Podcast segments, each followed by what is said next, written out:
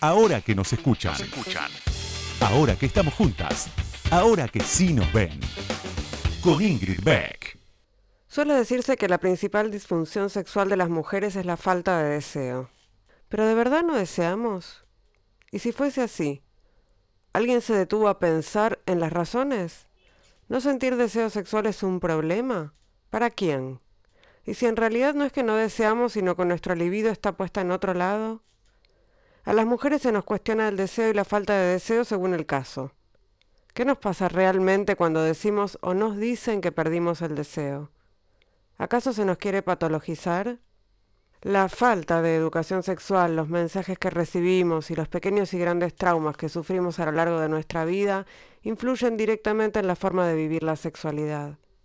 Es muy probable incluso que la falta de información haya hecho que durante años creyeras que el deseo llegaba por arte de magia, que de un momento a otro podías estar en llamas cuando en realidad tu cuerpo no funciona así. La mayoría de las disfunciones sexuales están relacionadas con temas psicológicos, emocionales, no físicos. En condiciones físicas normales, la falta de deseo se puede atribuir al estrés, la angustia, la depresión, a los problemas de pareja, a la falta de comunicación, la poca autoestima, el cansancio, algún medicamento, el dolor durante los encuentros o la escasa información entre muchos otros factores. Y es un problema solo si sentís que te está afectando pero las presiones sociales y los mandatos hacen que terminemos buscando soluciones express cuando en realidad debemos hacer un camino más largo y de mucho aprendizaje sobre nosotras mismas y sobre nuestro cuerpo. Sé que el camino que debemos recorrer es mucho más arduo que el de comprar una pastilla, pero vale la pena. Vale la pena por nosotras, por las que vendrán y por las que hicieron tanto esfuerzo para que hoy podamos escribir una nueva historia.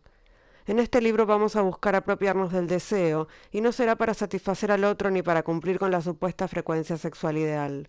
No será para colgarnos un cartel de loba sexual, ni para ser tildadas de frígidas.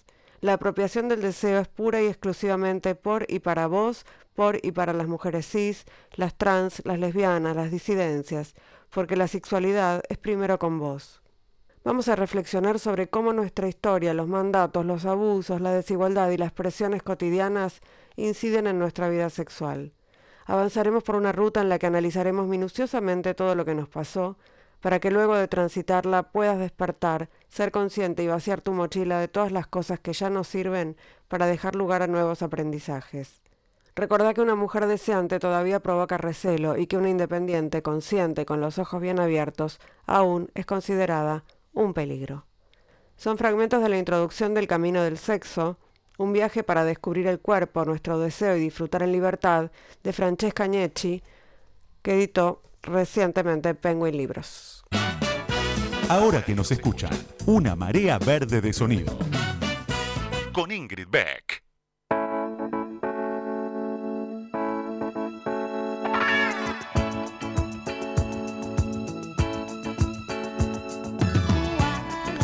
Buenas noches, buenas noches. Bienvenides, bienvenidas, bienvenidos a este nuevo episodio de Ahora que nos escuchan sobre el filo de 2000... ¿Qué año somos? 2021, ¿no? Estoy perdida con el año, es como el 2020, como si el 2020 hubiese sido un año largo, largo, largo, que todavía no, no terminó. Estamos en el 344 de, no sé, de enero, de, de marzo de 2020 más o menos. Bueno, dicho todo esto, estoy contenta por un montón de cosas, por el Lola Mora, que ya lo celebramos la semana pasada. Estoy contenta porque eh, podemos anunciar que va a haber ahora que nos escuchan 2022. 2022 es el año que viene, ¿no? 2022, seguramente enero va a ser un mes que nos tomemos unas breves vacaciones no nos van a olvidar porque les vamos a, ofrecer algunas de nuestras mejores entrevistas y en febrero volvemos con Tuti. Y seguimos, otro año más, ya no sé cuántos son. ¿Cuántos años son, Lucas? ¿Tres? ¿Cuatro? ¿Cuatro? ¿El cuarto año? ¡Wow! Un récord, ¿eh? ¿eh? No sé para quién, para mí por lo menos. Un récord, sí, un récord. Eh, dicho todo esto, eh, vamos a hablar de quién va a estar hoy aquí en este programa. Bueno, va a ser un programa dedicado al, periodismo. Muchos y muchos dicen que el periodismo, le decimos adiós, ha muerto. Yo creo que el periodismo feminista sigue vivo y sigue firme. Y por eso vamos a hablar con Silvina Molina, que es editora de género de Telam y una periodista feminista pionera. Así que ahora, ya, no se vayan, quédense. Ahora que nos escuchan, ahora que vos me escuchás, te cuento algo más sobre la invitada de hoy. Ahí va.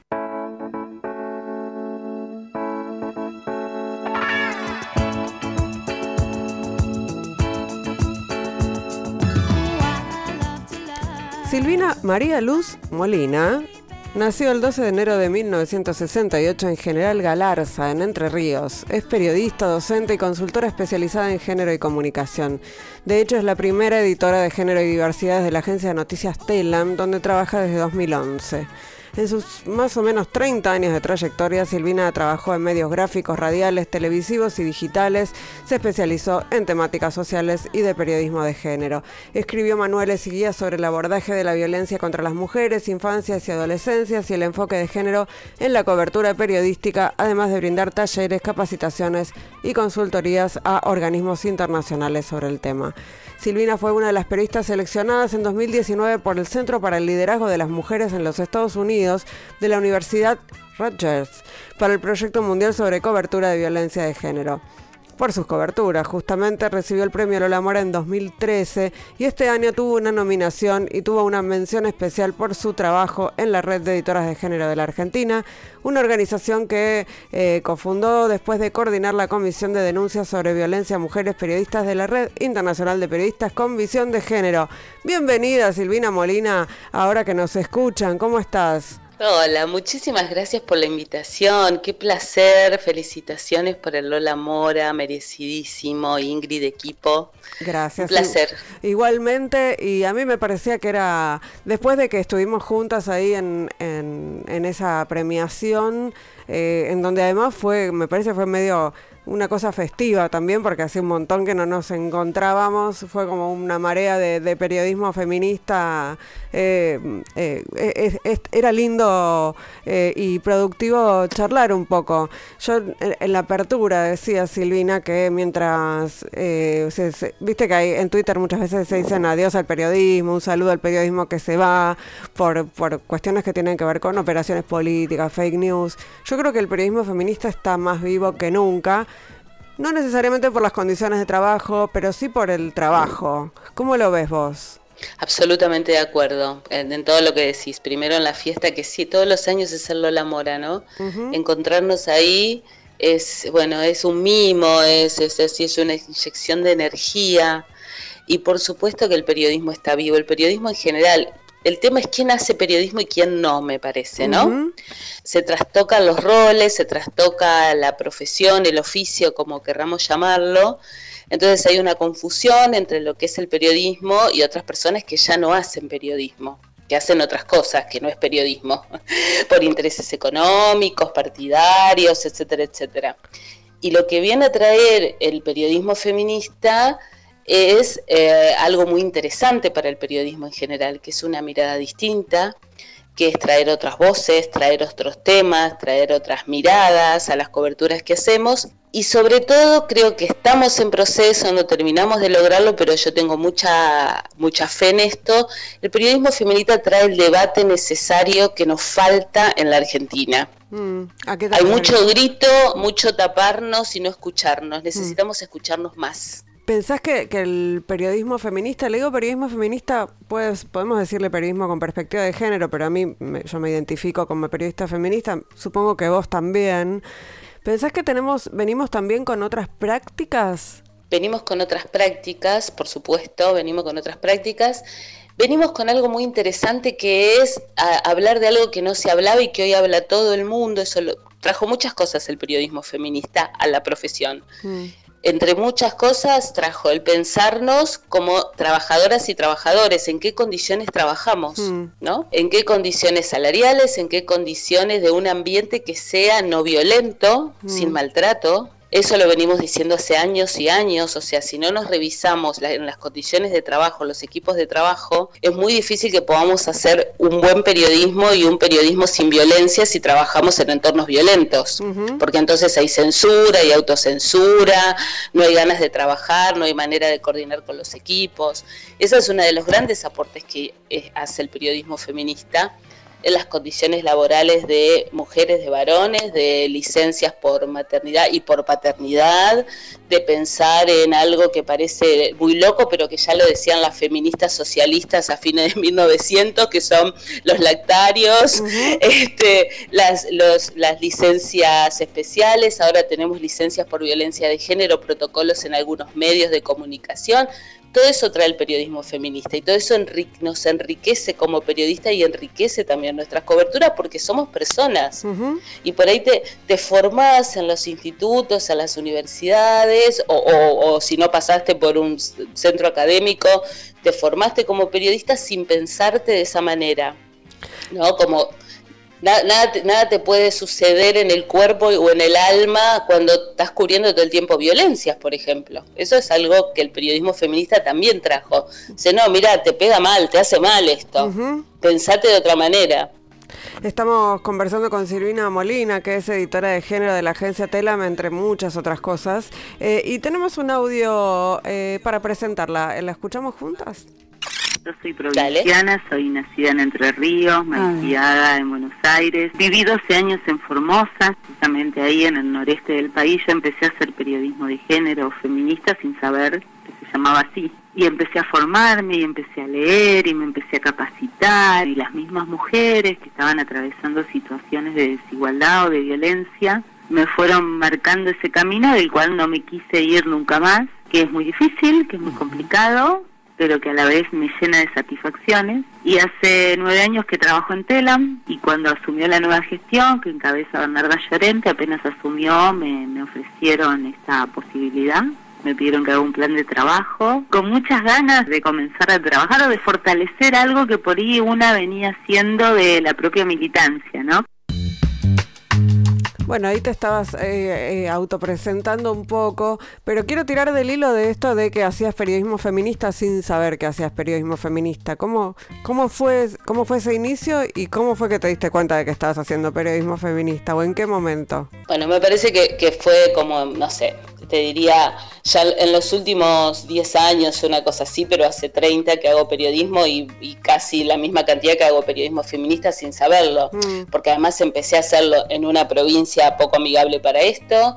Eh, y además porque era hasta eh, vergonzoso decirlo, porque te discriminaban más de lo que ya te discriminaban si decías que eras feminista. Entonces somos producto de un contexto social, el contexto social, el contexto argentino sobre todo, donde tenemos políticas y tenemos una historia de militancia en el país de ni una menos, eso va ayudando a que nos vayamos descubriendo, ¿no? Y vayamos aceptándonos. Eh, antes era muy difícil decir que hacías un periodismo de género o un periodismo feminista.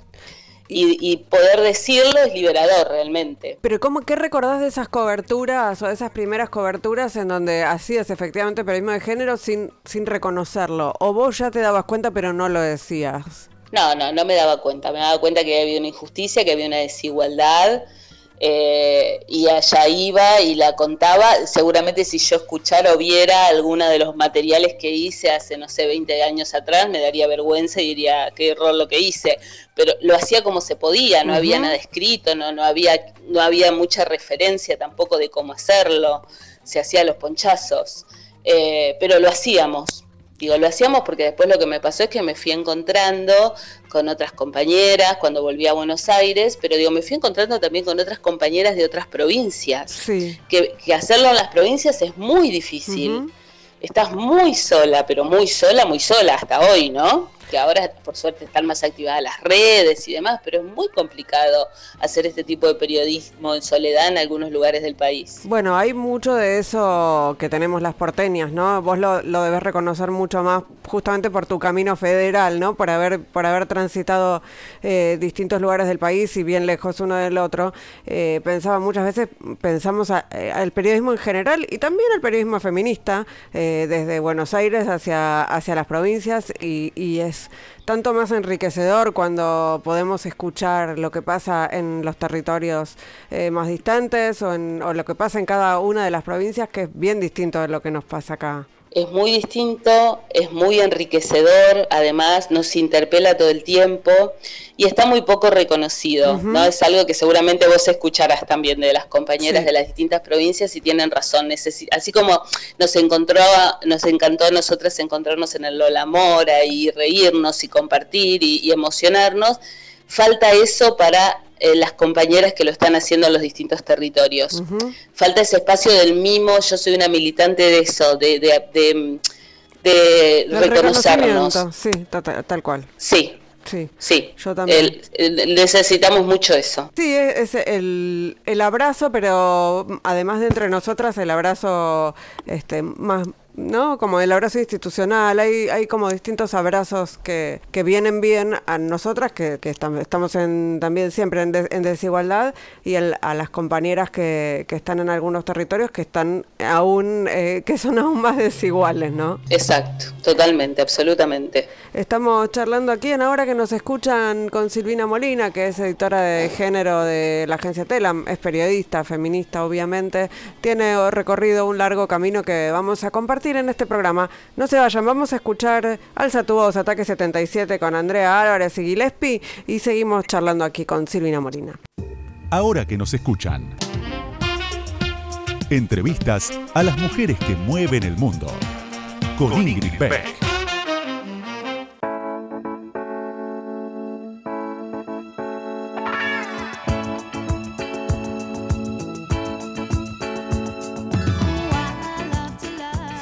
Aquí en Ahora que nos escuchan en Radio con Vos. Estamos hablando con Silvina Molina, Silvina María Luz Molina. Eh, ¿Cuántos nombres, Silvina Molina? ¿Por qué tenés tantos nombres?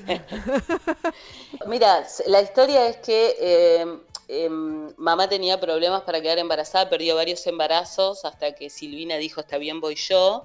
y, el María Luz es un agradecimiento a una médica que la acompañó mucho en todo ese proceso. O sea, era solo el Silvina y el María Luz es como un agradecimiento a la médica. Mira vos, bueno, y, pero además vi que lo usás el luz también en, en las redes y demás. Eh, que no, sí, sí, me identifica mucho. Mira.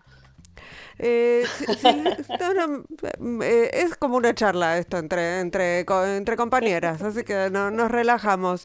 Eh, tengo, tengo un audio para escuchar de Silvina Molina, que entre muchas otras cosas que es y que hace, es editora de género de, de la agencia Telam.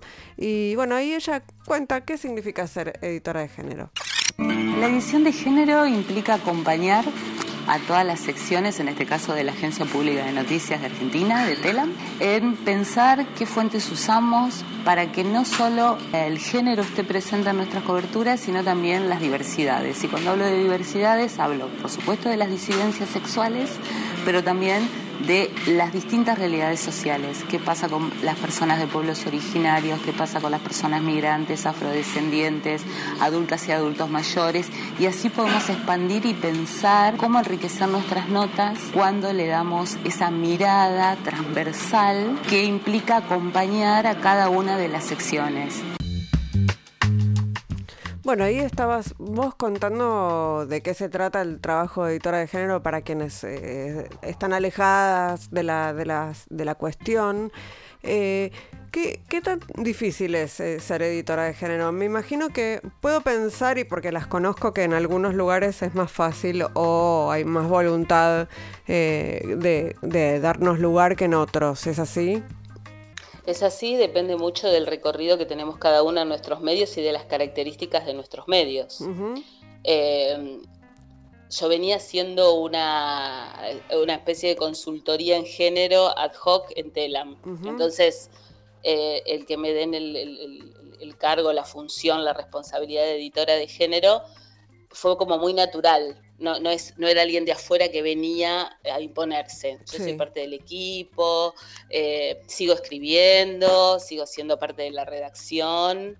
Eh, entonces, hay, hay, otra, fluye de otra manera, digamos. Y además, lo que más me costaba era que se entendiera que yo no era una censora, que no era que todas las notas que tuvieran género o atismos de género las tenía que hacer yo, al contrario que todo el mundo tenemos que, teníamos que meternos en esta nueva perspectiva Y eso lo voy logrando. Y una de las cosas que hicimos, y que fue uno de los reconocimientos de Lola Mora, es hacer informes especiales, tomar un tema y mostrar que todas las secciones podían hablar de ese tema. Hicimos 10 el año pasado y este año hicimos 3 o 4, ya no me acuerdo cuántos vamos, eh, porque también lo vamos ajustando, vamos viendo qué funciona, qué no funciona, y ahí voy a otra cosa del periodismo, ¿no? Porque yo creo que los medios públicos tienen que ser competitivos también, y quiero que las notas se lean, y quiero que las notas linkeen, y quiero, o sea, me importa hacerlo de esa manera. Entonces también vamos pensando de qué manera presentamos los temas, y qué gusta más, y por dónde tenemos que ir más allá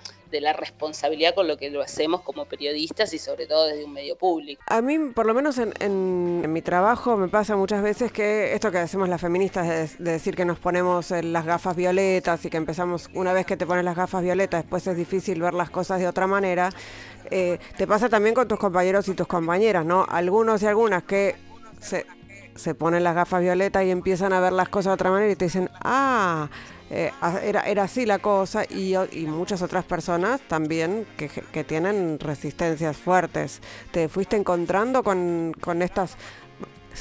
seguro hay matices en el medio, pero digo un poco para simplificar con estas dos, eh, eh, estos dos tipos de personas, digamos, o de recepción de, de, la, de las capacitaciones o de las o de, la, o de las sugerencias. Sí, por supuesto más de las primeras, te diría, casi todas de las primeras, es decir, gente que me consulta mucho, ese es uno, siempre digo, es uno de mis grandes logros como editora, que todo el mundo me pregunte, que no tenga miedo a preguntar, que ninguna pregunta no sirve, todas las mm. preguntas son válidas porque también me hacen pensar a mí. Claro. Más de una vez algún compañero o compañera me pregunta algo y le digo, a ver, déjame pensar, no lo sé. No es que tengo todo resuelto. O pensemos juntos, a ver cómo lo resolvemos, ¿no? Esa interacción es una capacitación permanente para mí y para todo el equipo, ¿no? Ese habilitar la palabra y que la palabra circule y que nos podamos preguntar y que podamos pensar. Ese es uno de los grandes logros. Eh, y, algunos que han tenido algunas resistencias, yo he tenido muchas satisfacciones en ese sentido, han, sido dos o tres que después me llamaron y me dijeron, Silvina, pasó tal cosa, entendí lo que me decías. Mm. ¿No? Como que cada persona también tiene su tiempo. Y hay otras personas que se resisten y que directamente ni me hablan. no me preguntan nada. Esa es la realidad, debe haberla, pero ni siquiera me preguntan, ¿no? Eh, por supuesto que debe haber resistencias, pero la verdad que no me llegan, por lo menos no, no, no hay de ninguna manera ningún tipo de agresividad, nada de eso, jamás. La verdad que en ese sentido es muy armonioso el trabajo. Estaba pensando también en que hay algunos medios que han nombrado editoras de género, pero parece más bien un pinkwashing que un que una real voluntad. Pienso en algunos medios que inclusive renunció la editora de género y ya no hay más. No, no es que la reemplazaron, sino que no hay, no hay más eh, eh, editora de género. Eh, me suena que todavía estamos, nos falta un largo camino por recorrer, ¿no? Como siempre, mm. digo, porque esto de las editoras de género, como tantas cosas, lo estamos construyendo.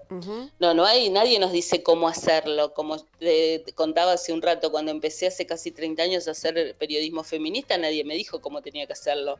Una lo hace, lo va haciendo. Y en este caso es lo mismo. Ahora, sí me parece que estamos en un momento de la historia, no solo Argentina, estamos en un contexto mundial en donde precisamente hay medios que firman convenio con Naciones Unidas. Hay medios que tienen, dicen que tienen protocolos eh, contra las violencias dentro de sus equipos, que tienen editoras de género o como les quieran llamar en algunos casos. Y, y resulta que nada de eso funciona es porque no hay un compromiso real. Entonces, tienen que tener un compromiso real. Si no, siempre estamos poniéndole el cuerpo a nosotras y eso es muy injusto eso ya no va más. O sea, no, no, podemos permitirlo. A mí me, me, preocupó que haya algún medio muy importante que no mm. tenga más editora de género y que desde las audiencias no hubo, no hubo reacción. Sí, hay que ver no pasó nada. Hay que ver si las audiencias se enteraron de que había una editora de género también, ¿no? Es como... Sí. Eh, y, también me parece que hay una, una en, muchos casos hay una sobrecarga, digamos, la, misión de la editora de género o la figura de la editora de género sirve para recibir las, eh, digamos, las puteadas de, de, las audiencias cuando hay algo que, que, se va del, digamos, que no es feminista o que eh, un poco está contra la, digamos, que no tiene perspectiva de género, pero nunca las palmaditas en el hombro, ¿no? Por supuesto. Y que además para una sola persona hacerse cargo de un medio grande es, es materialmente imposible. Absolutamente. Es tal, es tal como decís, siempre decimos con las colegas que tenemos la misma función en los distintos medios, que es muy injusto en ese sentido. Todo el mundo se acuerda que hay editora de género cuando algo sale mal. Y lo que yo agradezco mucho es a las colegas, a los las y los periodistas de distintos medios, porque bueno, Telan es un mayorista de noticias, que en privado me alertan cuando me dicen, mira Silvina, este título o esta foto o esta bajada, eh, ¿no? Más allá de la gente de la misma redacción. Yo lo agradezco muchísimo. Lo que no quiero es el escrache, porque se trata de que construyamos colectivamente como sabemos construir las feministas, no importa en qué medio trabajes. Eh, y también es cierto la sobrecarga. En mi caso, apenas me nombraron, eh, yo elegí convocar a, periodistas de las distintas secciones e invité a armar un e-, equipo que me ayuda a pensar y a mirar el medio, porque si no es imposible, absolutamente imposible. Pero es Entonces yo no soy sola, tengo un equipo que me acompaña. Es bastante excepcional tu caso. Tiene que ver, me parece, con la voluntad también política de que sea, digamos, una voluntad real de que haya perspectiva de género en la agencia. Eh, me parece que a diferencia de otros medios que, eh, que, es una, la voluntad es de las compañeras más que del, de la ¿no? De, los dueños, si querés. En este caso no estamos eh, hablando es así, Es así, es así, y, digo, lo cuento a y además digo del compromiso de las compañeras y los compañeros. Yo quería que varones se incluyan en este grupo. Este año logré que tres varones se incluyan también en el grupo. Muchas eh, jefes y jefas de sección lo tomaban como un laburo extra hasta que logré que se entienda que no, no es un trabajo extra. Es ir aportando a las distintas coberturas que hacen las distintas secciones. No es que están haciendo, estamos, ellas están haciendo un trabajo más por estar en el grupo. Al contrario, están enriqueciendo sus coberturas. Bueno, pero, lo cuento además para que otros medios vean que es posible hacerlo. Quiero hablar igual del trabajo extra que tenemos las feministas, eh, pero lo vamos a hablar enseguida. Primero vamos a escuchar a Julia Shear, Little Talks, y seguimos hablando con Silvina Molina, editora de género, periodista, que trabaja en la agencia Telam. Ya volvemos.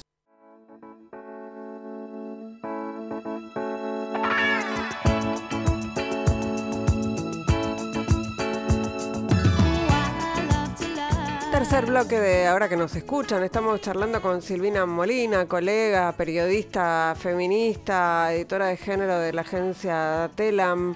Eh, me, quedé pensando, Silvina, lo que hablábamos en el bloque anterior respecto de esto que algunos compañeros, algunas compañeras te dicen que es trabajo extra y vos decís que no, que es aportar una mirada, es eh, eh, un intercambio. Pero yo pensaba, ¿cuánto trabajo extra igual es eh, ser feminista. Eh, ya una vez que sos, ya está, igual, no, no es que te lo podés sacar de encima, pero es un trabajo extra, ¿o no? Es un trabajo extra, hablando específicamente del periodismo, por supuesto, siempre no se debe pasar, empieza, no sé, a partir de octubre, noviembre, un montón de estudiantes que quieren hacer sus tesis sobre el tema y entrevistan y te hacen preguntas y demás, y siempre le digo, bueno, no me odien porque no hay retorno después, ¿no? Porque se van como entusiasmados, ay, qué interesante esto, esta mirada distinta, ¿no? De la que hablamos y sí, por supuesto que no hay retorno, porque después no puedes decir no sé lo que está pasando, desigualdades, inequidades, o sea, la raíz de las violencias que nos espanta después la cantidad de femicidios, que no es generación espontánea, o sea, los femicidios tienen una raíz. Y cuando logramos empezar a ver eso, a desmenuzar eso, no podemos después decir no sé lo que está pasando. Y además porque vivimos una vida, por lo menos en mi caso trato de ser coherente, en donde eh, mi vida tiene que ver con un compromiso, con una manera de ejercer el, periodismo feminista. Eh, eso en donde me preocupa y me ocupa que eh, los equipos de trabajo estén bien, en donde me importa lo que les pasa en sus vidas, digo, lo personal es político y yo no quiero que solo sea una consigna, donde me importa lo que me pasa en mi vida. O sea, yo soy una persona que eh, tengo un hijo grande, pero ahora estoy tengo a cargo el cuidado de mis padres. Es algo que en el feminismo no se habla tanto, ¿no? ¿Qué nos pasa cuando tenemos que hacernos cargo de otro tipo de cuidados, que tiene que ver de los cuidados de nuestros viejas y viejos, ¿no? en pandemia, además. Entonces, es pensarse desde ese lugar también. Bueno, tengo que equilibrar esta vida personal comprometida con el cuidado eh, con hacer este tipo de periodismo que vengo haciendo hace años y que además me exige que todo el tiempo leo, analizo, pienso, el desafío también del periodismo feminista creo que es que te replanteas todo el tiempo en la profesión y no todo el mundo está dispuesto a hacerlo y a mí me encanta hacerlo y eso también es un trabajo. Sí, es inevitable, es agotador, eso es lo que pasa, pero bueno, ya es, inevitable, ¿no? Eh, una, una, una de empezamos hablando un poco de eso, hablamos de, la red de editoras de género que, recibió además una mención en, en los Lola Mora y yo pensaba que una de las grandes... Eh, virtudes del periodismo feminista y del feminismo en general son estas redes, ¿no? Son las que nos sostienen, las que nos eh, ayudan, las que nos contienen y además son una, una gran herramienta política. Eh, ¿Vos lo ves así? Ah, bueno, por supuesto. A mí Vos me preguntabas antes cómo te reconociste feminista. Bueno, yo empecé, yo empecé a activar formalmente en redes en el 2007 más o menos.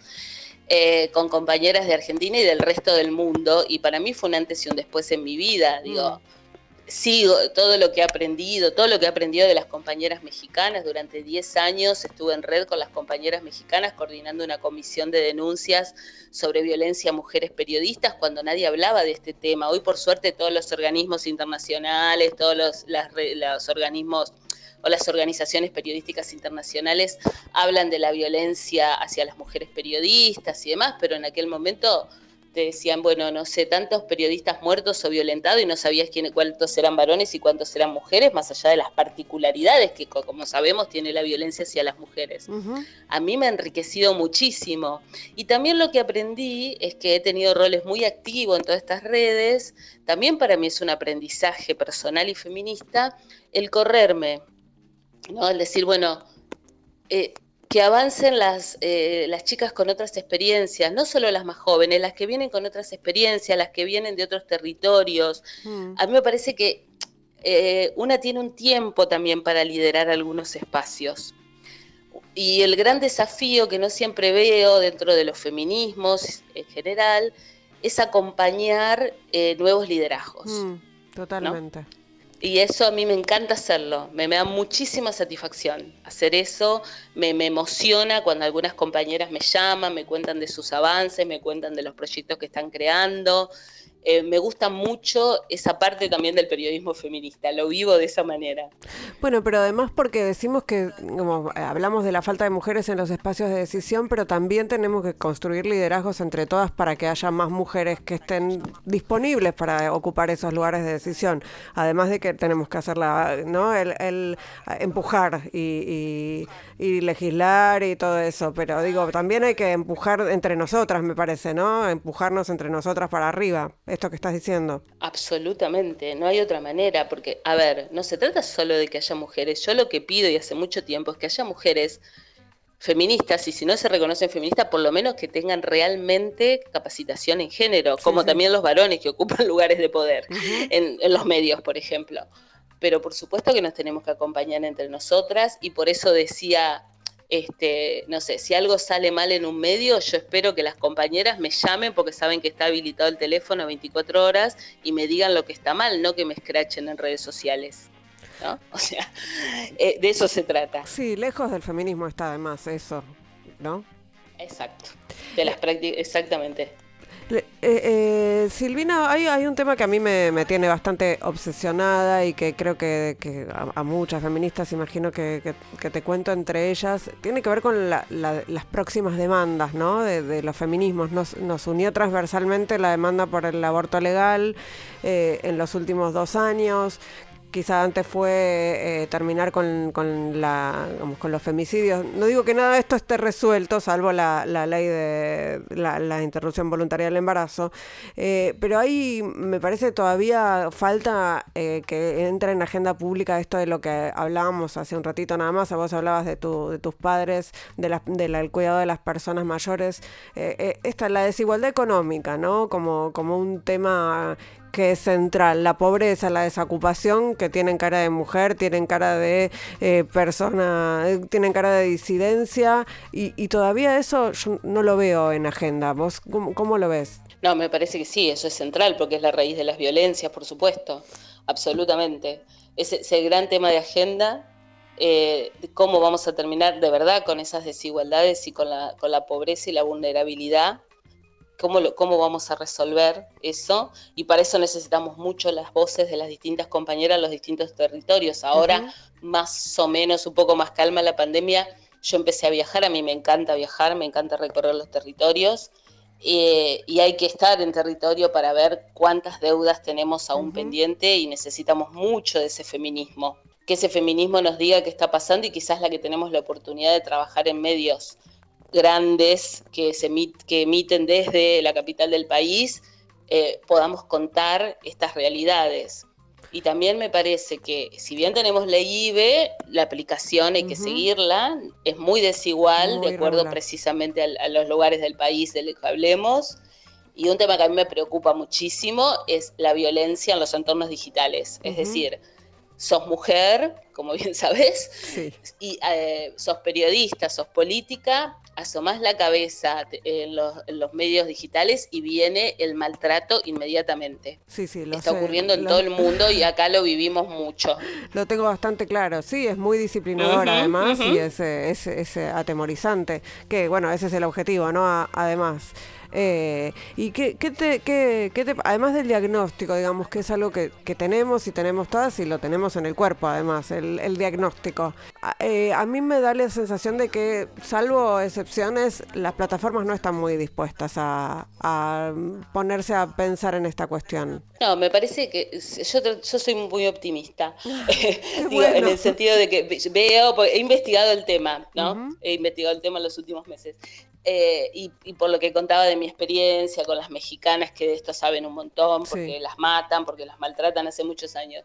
Eh, digo que hoy UNESCO, que hoy la Federación Internacional de Periodistas, que hoy un montón de centros internacionales estén investigando el tema de la violencia digital, reuniéndose con los gobiernos, reuniéndose con las plataformas, me parece muy alentador. O sea, el tema está en agenda, antes no existía. Hmm.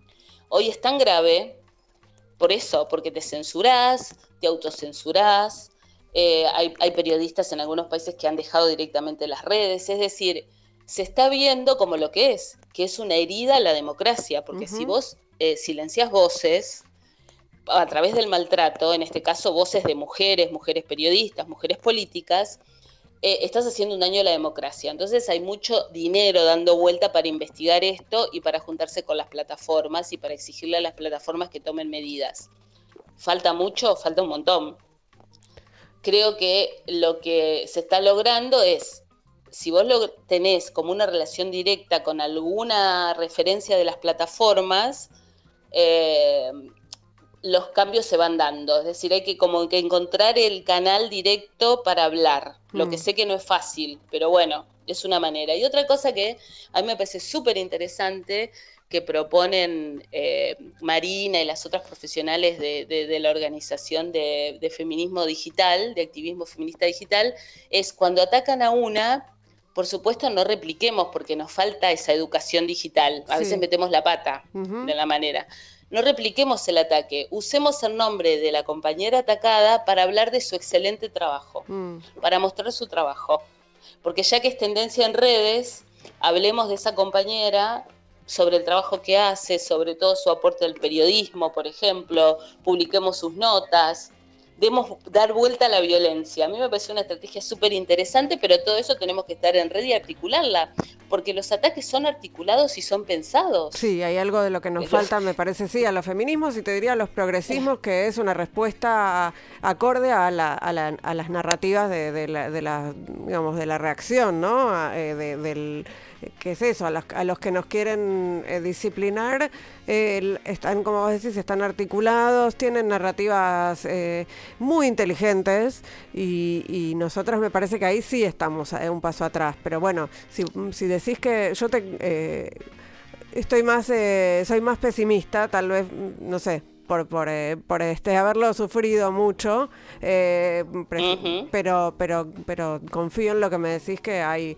efectivamente gente dispuesta a, a trabajar sobre esto y en todo caso a tener un diálogo más directo con, con las plataformas porque no hay otra forma, digo, más allá de, que, de lo que nosotros podamos hacer o los progresismos puedan hacer, hay, una, hay que regularlo de alguna manera y tienen que estar dispuestos eh, los que están, los dueños, ¿no?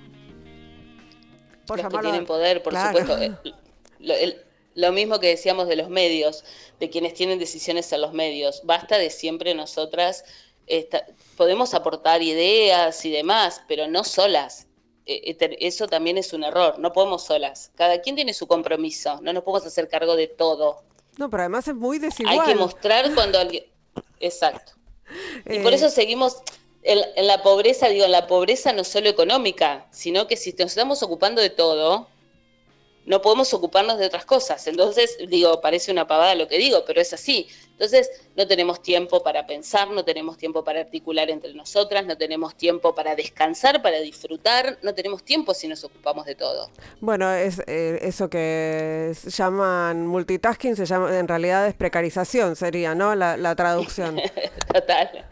absolutamente, absolutamente. nos, lo, nos lo venden como si fuera una virtud y en realidad estamos enloqueciendo, digamos. No, ya no me lo creo más. No, no te, no te creo más ese discurso. ¿Viste esto cuando te dicen, ay, vos que sabes hacer de todo? Yo le digo, no, mira, ya no. Es como cuando conozco a un señor y dice, ay, cocinas rico. No, no sé ni hervir un huevo duro. Mentira, pero ya está. No, basta. Está muy bien. Basta. Está muy bien. Eh, desmintamos entonces todo. No sabemos hacer nada. nada, exacto. Y después sorprendemos. Después sorprendemos.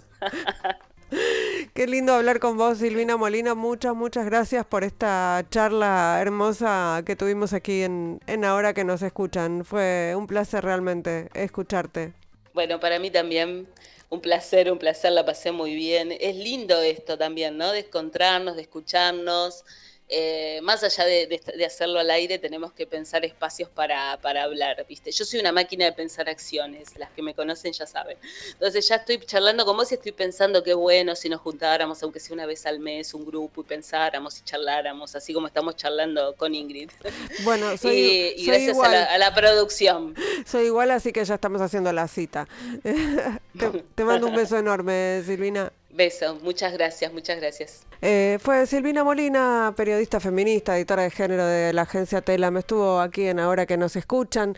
Nosotras, nosotres, nosotros nos encontramos el próximo miércoles a la medianoche aquí mismo en Radio con Vos. Nos vamos escuchando a Marilina Bertoldi, Correte. Hicimos este programón en la operación técnica Lucas Rodríguez Perea, en la musicalización Sergio Ciriliano, en las redes Melanie Berardi y en la producción Mariana Boca.